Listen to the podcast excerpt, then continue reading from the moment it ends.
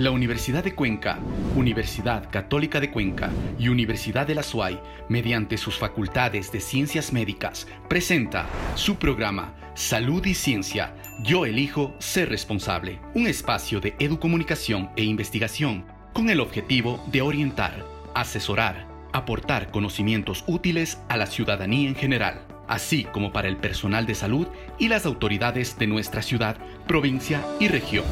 Empezamos. ¿Qué tal amigos y amigas? Muy buenos días, bienvenidos, bienvenidas. Para las universidades de Cuenca, Católica de Cuenca y Universidad de la SUAY, es un verdadero placer poder llegar a ustedes con información académica, certera y científica sobre la realidad de la pandemia y cuáles son las expectativas en estos próximos meses. Y es sobre este tema que vamos a hablar el día de hoy en esta nueva edición de Salud y Ciencia. Bienvenidos y bienvenidas.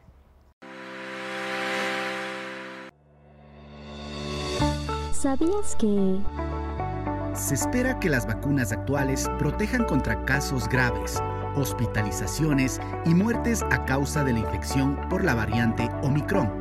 Sin embargo, es posible que ocurran casos de infección en personas que están totalmente vacunadas. Las vacunas siguen siendo efectivas para evitar enfermarse gravemente, ser hospitalizados o morir. La reciente aparición de la variante Omicron destacó aún más la importancia de la vacunación y las dosis de refuerzo.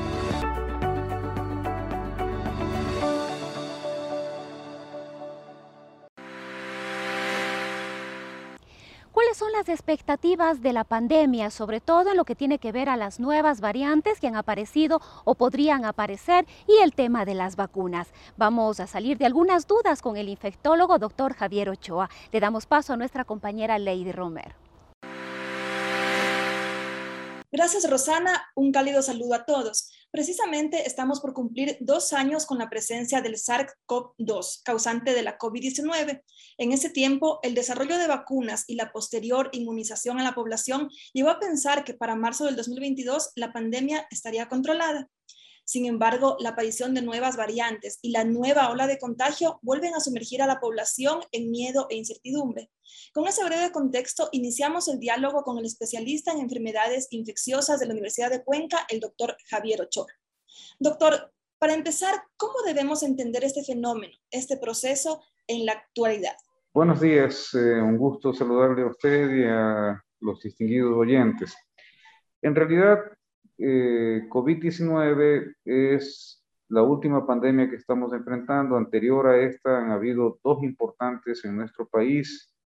En el año 2009 estuvo presente la pandemia de influenza virus y por ahí en 1995 arrancó la primera pandemia de, este, estos últimos años que fue SIDA. Entonces, para nosotros, quienes trabajamos en enfermedades infectocontagiosas, COVID-19 es una pandemia más y de hecho estamos trabajando sobre ella exactamente igual que los momentos que se vivieron en pandemias anteriores. En el tema de las vacunas ya, los refuerzos, ya la mayoría de la población, según las estadísticas que ha proporcionado el ministerio, se han vacunado, pero se habla de una tercera dosis, de un refuerzo. ¿Debemos acostumbrarnos a esto? Eh, los datos que tenemos eh, bibliográficos y de publicación científica sobre inmunoterapia en COVID-19 denotan que las vacunas actuales no se sostienen más allá de seis meses con niveles protectivos de anticuerpos. Por lo tanto, al momento actual, hasta que aparezca una vacuna de nueva generación y sea un poco más estable, el tiempo de refuerzo de las vacunas va a mantenerse en seis meses. Lo que se está haciendo actualmente en todos los países del mundo es obviamente priorizar los grupos más vulnerables para arrancar por ahí los refuerzos. Por eso es que se han empezado con personas mayores a 60 años de edad, eh, personal sanitario que trabaja en áreas de riesgo, personal que trabaja en la parte civil y que son grupos de riesgo como bomberos, fuerzas armadas. Entonces, claro, eh, hasta que no tengamos una vacuna de mejor generación, y que sea más estable, sobre todo en, los niveles de anticuerpos protectivos en medición de tiempo. Por ahora, los refuerzos van a estar medidos a seis meses. Doctor, en cuanto a los indicadores, estos evidencian que el número de contagios se incrementa, no así los enfermos y tampoco se han presentado casos fatales. ¿Qué, ¿Qué implica esta discordancia?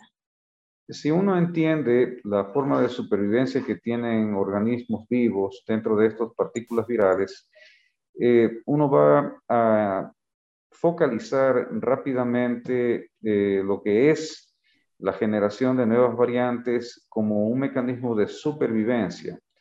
Las partículas virales, al igual que cualquier ser eh, vivo o cualquier organismo vivo, cambian su estructura eh, adaptándose al medio ambiente de acuerdo a sus propias necesidades de supervivencia. En el caso de COVID-19, usted recordará la variante previa, eh, porque ha habido alrededor de seis o siete diferentes variantes que se han publicado a nivel mundial. La previa a la actual, que es Omicron, era la variante Delta. Y la variante Delta también se propagó en forma pandémica y luego de esto tenemos la actual, que es Omicron, que a la larga es nuevamente una simple variabilidad genética de la misma estructura viral. Simplemente su estructura cambia de acuerdo a las necesidades que la partícula tenga en cuanto a supervivencia. Hay, cada, cada variable tiene sus propias características. Por ejemplo, si comparamos la delta contra la variante Omicron, la variante Omicron es posiblemente entre 1.7 hasta 3.7 más efectiva en infectar a las personas, es decir, afecta y sobre todo particularmente a las que han recibido vacunas. Entonces, se entiende que es más efectiva en cuanto a transmisibilidad y a infectividad pero también tiene una característica particular, no causa tanto fenómeno inflamatorio sobre el parénquima pulmonar como causó la variante Delta y las anteriores. ¿Eso qué significa? Que obviamente tiene un impacto menor en cuanto a patogenicidad sobre el ser humano y de ahí nace precisamente el número de casos que estamos teniendo que se definen como leves o moderados y un menor número, ostensiblemente menor, de casos graves en comparativa a lo que fue las variantes anteriores. Creo que la vacuna está siendo inmensamente efectiva. Sería un error garrafal no comprender el efecto benéfico que ha tenido la vacunación contra COVID-19 en el contexto de la pandemia actual. Precisamente las vacunas han trabajado perfectamente bien conteniendo las formas graves de la enfermedad, que son las que puntualmente desbordaron las terapias intensivas a nivel mundial. Entonces sería un error enorme no entender el valor protectivo de las vacunas en los periodos actuales frente a las diferentes variantes, incluso independientemente de la variante que se presente. Precisamente esto denota que en este último caso con Omicron, las terapias intensivas han podido aguantar el número de casos sin tener desbordamientos como fueron con las variantes anteriores.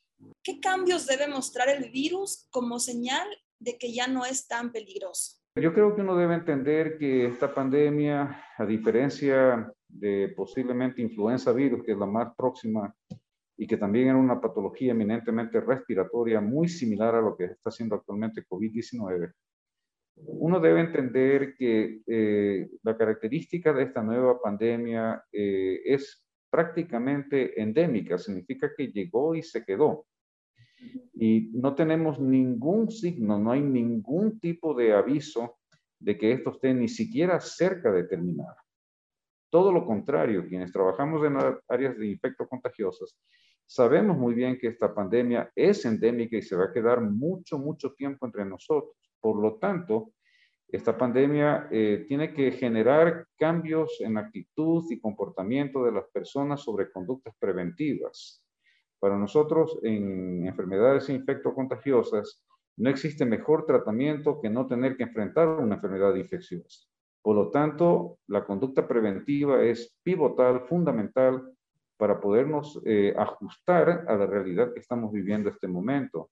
Como mejor ejemplo, dése cuenta usted lo que acaba de ocurrir en nuestro propio país y a nivel mundial, con el relajamiento de las medidas preventivas por festividades del último mes nos ocasionaron un aumento importantísimo en el número de casos.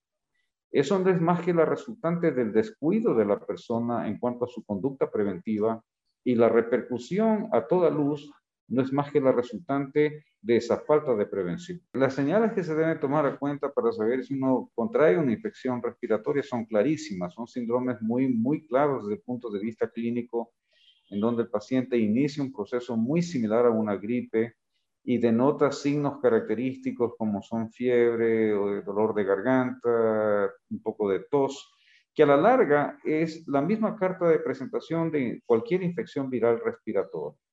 Pero como estamos en un estatus pandémico y la prevalencia es alta, bastante alta de COVID-19, es obvio que los médicos nos ponemos en guardia y siempre tratamos de buscarle al virus etiológico de COVID-19. Pero esto no quita que otras partículas virales estén presentes, no solo en nuestro país, a nivel mundial. De hecho, en los últimos meses hemos tenido, por ejemplo, unos pocos casos de influenza virus, que es muy parecido a COVID-19. Los diagnósticos se han hecho desde el punto de vista serológico y se han distinguido las patologías porque son total y completamente distintas desde el punto taxonómico de la partícula viral. En ese contexto, yo creo que eh, Ecuador y todo el mundo tiene que entender esto como una infección respiratoria aguda, que potencialmente puede llegar a ser grave y que también puede llegar a ser letal. Significa que, quiera que no, hay una tasa de mortalidad presente. Yo creo que la mejor forma que nuestra población debería comprender esta problemática actual es entender que siempre va a haber un porcentaje de mortandad y que nunca, ni siquiera los médicos sabemos quiénes van a ser los pacientes que van a fallecer. Doctor, eh, expertos a nivel mundial han manifestado que variantes como Omicron pueden producir inmunidad de rebaño. ¿Cuál es la razón? ¿Qué de cierto hay en esto? Yo creo que siempre eh, hay la expectativa de, creo yo, en todo el mundo y en todas las personas, eh, sean o no de la clase médica, sobre cuándo se termina un problema. Entonces, claro, surgen hipótesis que no están debidamente sustentadas, sino son solamente suposiciones. Y por ahora, el hecho de que Omicron pudiera conducir a una inmunidad de rebaño es una mera hipótesis que no tiene sustento científico al momento actual.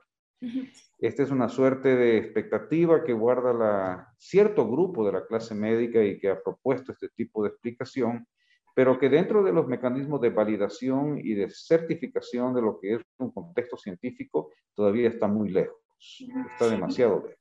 De hecho, en Israel se habla de un contagio programado para lograr esta inmunidad de rebaño. ¿Es una opción válida a su criterio? A ver, la inmunidad de rebaño eh, dentro del punto de vista epidemiológico e infectológico se alcanza cuando un porcentaje importante de la población denota mecanismos defensivos, bien sea por inmunidad natural o por inmunidad adquirida a través de las vacunas. Unas, series hablan del 75%, otras dicen 80%. Últimamente han incrementado con la, con la, con la problemática de COVID-19, se dice que el 90% de la población debe tener inmunidad natural o adquirida. Y obviamente habrá que ver qué ocurre cuando algunos países como por ejemplo Israel o Chile, que están muy adelantados en, inmunización por vacuna, alcancen esos porcentajes eh, de la población inmunizada para ver si realmente se establece o no una inmunidad de rebaño. Primera cosa. Segunda cosa, eh, no se olvide que precisamente la variabilidad genética que hace la partícula viral como mecanismo de supervivencia hace que evada las respuestas inmunológicas que producen las vacunas. No es que tampoco la vacuna eh, cierra la puerta para una infección por SARS-CoV-2, sino simplemente atenúa el número de pacientes que desarrollan patogenicidad grave. Por lo tanto, el número de infectados va a subir, quiera que no, la vacuna no está diseñada para prevenir infección, sino para prevenir formas graves. Por lo tanto, no, no es muy halagador tener miles de pacientes enfermos en un determinado punto del tiempo porque simplemente saturan los servicios de atención médica a través de todos los países del mundo. Doctor, para finalizar, si nos recuerda, por favor, las medidas básicas de bioseguridad que debemos seguir manteniendo. Las medidas de bioseguridad no son eh, privativas de COVID-19 de ninguna manera. Yo le puedo comentar a usted que cuando nosotros hicimos contención aquí en el Hospital Vicente Corral Moscoso, en el año 2009 fuimos designados como único hospital de contención para influenza virus. habíamos manejado hace casi 12 años exactamente las mismas o los mismos mecanismos preventivos que yo le voy a relatar a este momento. El uso de mascarilla, la, distancia física de una persona a otra y la higiene exhaustiva de manos son mecanismos que nosotros ya los manejamos hace 12 años cuando tuvimos que contener influenza virus. Y son mecanismos que los estamos repitiendo y manejando nuevamente al momento actual. De hecho, la recomendación es que en cualquier patología infecciosa de, lo que sea de característica pandémica y que se transmita por aerolización, significa por vectorización a través del aire, eh, la mejor defensa va a seguir siendo la mascarilla, la mejor defensa va a ser el distanciamiento físico y la mejor defensa va a ser la higiene exhaustiva de las manos. Esas tres medidas siguen siendo las mejores y vuelvo a repetir, no es nada nuevo porque esto ya lo hemos venido haciendo a través de los años con otros focos infecciosos. Y como cada semana vamos a conocer la realidad actual de la pandemia, las cifras más actualizadas y un análisis importante que lo hace el doctor Fray Martínez. Le damos paso a nuestra compañera Jessica Buccelli. Muy buenos días amigos televidentes y radioescuchas. Nos encontramos ya en la Universidad de la SUAY con el doctor Fray Martínez Reyes, quien hará un análisis de la COVID-19 en la provincia de la SUAY con algunos datos a nivel nacional. Doctor Fray, bienvenido a Salud y Ciencia. Muy buenos días. Estamos con el análisis de los datos de la información correspondiente a la COVID-19 en nuestro cantón, en nuestra provincia, la zona 6 y algunos datos nacionales la información disponible hasta el 10 de enero del 2022 en el portal del Ministerio de Salud. La variable Omicron tiene preferencia por las poblaciones jóvenes, se habla, incluso desde los 18 hasta los 25 se dice que hay un pico mayor de esta variable. En todo caso, es conveniente tener presente algunos lineamientos del Ministerio de Salud en torno a la vacunación en la población infantil y la población adolescente. El porcentaje de niños, niñas y adolescentes totalmente vacunados contra la COVID-19 alcanzó el 53,69% y el 71,16% respectivamente hasta el domingo anterior al que se presenta nuestro programa. Estas cifras son inferiores al resto de la población que supera el 80%. Los datos están en el vacunómetro del Ministerio de Salud. ¿Desde qué edad se accede a la vacuna contra la COVID-19 en nuestro país? Y el Ministerio de Salud señala que está disponible la vacunación a partir de los cinco años. ¿Qué vacunas se aplican a la población de infantes y de adolescentes? Los niños entre 5 y 11 años reciben la dosis de Sinovac. Los adolescentes entre 12 y 17 años reciben Pfizer. ¿Cuántas dosis y en qué tiempo se deben colocar? Los niños que reciben Sinovac se deben aplicar dos dosis en el lapso de 28 días y los adolescentes que, accedan a Pfizer deben administrarse dos dosis con un intervalo de 28 a 82 días. Niños y adolescentes acceden al refuerzo contra COVID-19 y la respuesta es el refuerzo se aplica a partir de los 18 años. Quienes tienen inmunosupresión pueden acceder desde los 12 años. Una pregunta que también se hace a la población. ¿Los niños y los adolescentes deben presentar el carnet previo al ingreso a locales que brindan servicios no esenciales? Y la respuesta es la siguiente. A partir del 8 de enero del 2022 se solicita el carnet de vacunación, dos dosis o esquema completo, a los infantes desde los 5 años. Para acceder a los centros de diversión infantil y juvenil, teatros, cines, circos, estadios, centros comerciales, el carnet es indispensable. ¿Qué pasó con los datos? El P7, el promedio de la incidencia de casos en los últimos siete días, ubica al Ecuador en 12.86, es decir, está en zona anaranjada por encima de la zona amarilla y, y lejos, distante todavía, de la zona verde. Nuestro Azuay se ubica con un P7 de 5.27 y el Cantón Cuenca con 3.81. Eh, esto dice de que tenemos un mejor control, el número de casos se ha incrementado, sin embargo, sabemos que las precauciones siempre deben estar vigentes. ¿Qué pasó en la zona 6? El Ecuador está en 12.86. La provincia del Cañar está en 23.51, es decir, acercándose a la zona roja. Es conveniente que en la provincia del Cañar se incremente la vacunación y las precauciones pues se extremen para evitar contagios masivos de la población. En el caso de Morona Santiago, el P7, el promedio de la incidencia de los últimos siete días, está en 10.32 por cada 100.000 habitantes. Cuando analizamos la ocupación de las camas, vemos que se ha incrementado en el Ministerio de Salud. También ha habido un ascenso en cuidados intensivos, sin embargo, no hay un ascenso dramático al punto de necesitar de haber saturado los cuidados intensivos. Eh, en todo caso, pues, si es que nosotros extremamos precauciones, el número de casos va a ser menor y eso va a permitir respirar, pues, a los servicios de salud. Al igual, algo parecido sucede también con las unidades operativas de la seguridad social, en donde los cuidados intermedios son los que han tenido una mayor demanda de camas. Y en el servicio privado vemos que los cuidados intermedios han crecido y también las unidades, la ocupación de las unidades de cuidados intensivos tiene un incremento mayor que lo observado en la seguridad social y en el Ministerio de Salud pública. En todo caso, la situación tiene que ser eh, un motivo de reflexión para todos, un motivo de extremar cuidados y también de proteger a nuestras poblaciones vulnerables, a nuestros adultos mayores, a las personas que tienen enfermedad concomitante.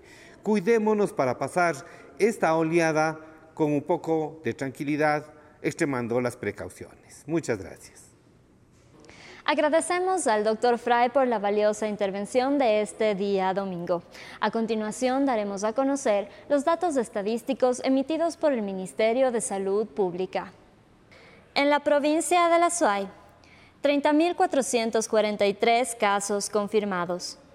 A nivel nacional, 578.525 casos confirmados. 34.122 fallecidos. De esta manera damos por finalizado nuestro segmento. Continuamos contigo, Rosana. Muy buenos días.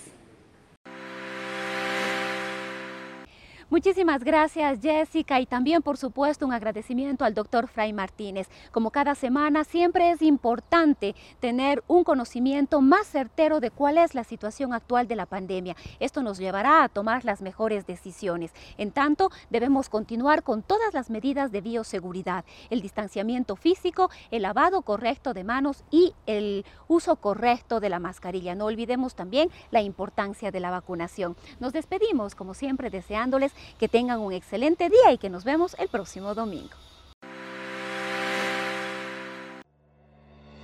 Tips y consejos. Se recomienda que para protegerse del COVID-19, todas las personas de 5 años de edad o más deben estar totalmente vacunadas y que todas las personas de 16 años de edad o más reciban una dosis de refuerzo seis meses después de haber completado el esquema principal de vacunación contra el COVID-19. La Universidad de Cuenca, Universidad Católica de Cuenca y Universidad de la SUAY, mediante sus facultades de ciencias médicas, presentó su programa Salud y Ciencia. Yo elijo ser responsable un espacio de educomunicación e investigación con el objetivo de orientar, asesorar, aportar conocimientos útiles a la ciudadanía en general, así como para el personal de salud y las autoridades de nuestra ciudad, provincia y región. Hasta una próxima oportunidad.